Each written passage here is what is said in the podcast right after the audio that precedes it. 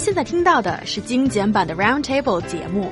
想收听并下载一小时完整节目，请关注我们的微信公众账号 EZFM Roundtable，然后发送关键词“完整版”获取下载方式，或者直接下载轻松调频 App。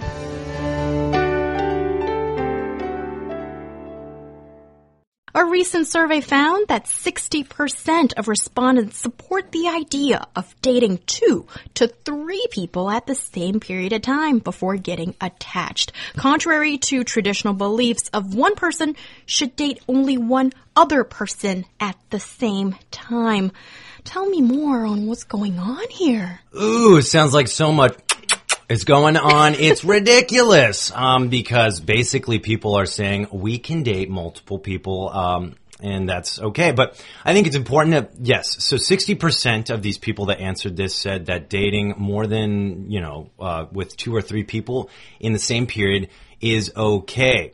Um, you know, this is though not having a relationship. You're not cheating on anyone. You're technically like getting to the point where you start making it you know, we say in the U.S., Facebook official. Anyways, That's a big um, deal. it, I guess it is because you're letting the world know. You're like, this, this is mine.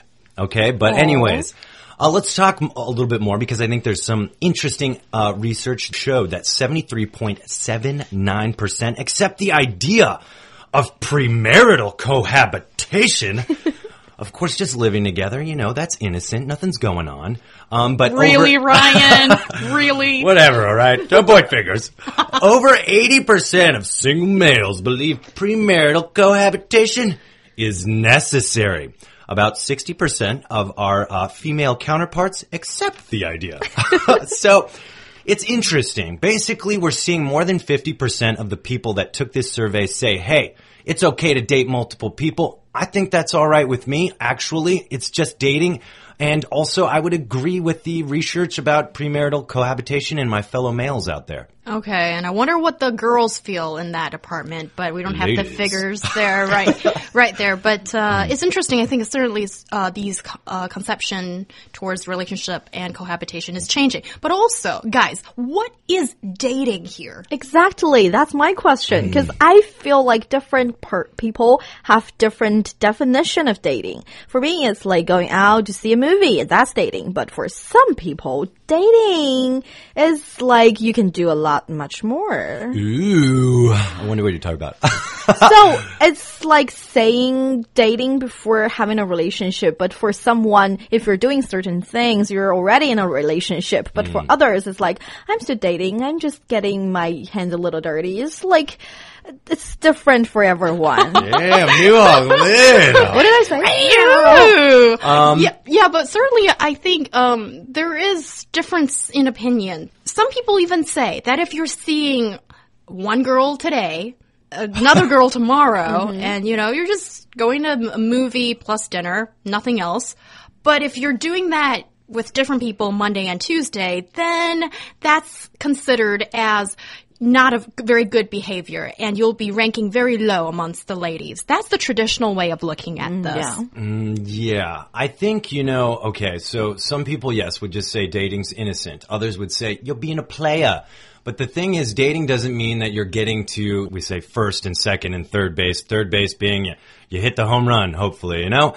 But anyways, uh, you are dating uh, before many times before you get to the other bases. Now we're seeing things like Tinder though, and I think that's definitely changing. Dating is becoming something that's way more relaxed, and a lot more happens in that phase. But dating is that understanding that you have. I enjoy your company.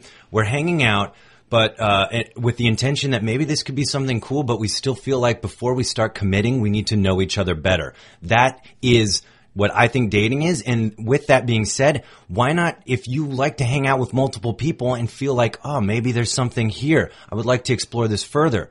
What's wrong with doing that with maybe, uh, you know, other people? I remember my, my, my dad always tells me this story. He's like, when I first met your mom, you know, I met her at a, uh, at this bar and stuff and I walked up to her. She was already dating a guy. I knew that. I mean, she told me that, but that didn't faze me at all because I knew, you know, I was a charming guy. I was like, oh, blah, blah, blah, blah. Anyways, that's how I got here, folks. And man, am I, you know, happy. She was, she started dating my dad. I think that's just fun. But yeah, we, okay, we don't really know what exactly happened, mm. but, well, kind of.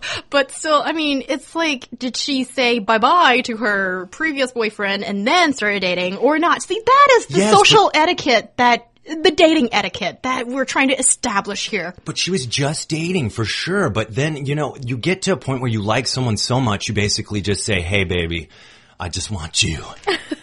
Do you feel the same? Check yes. no.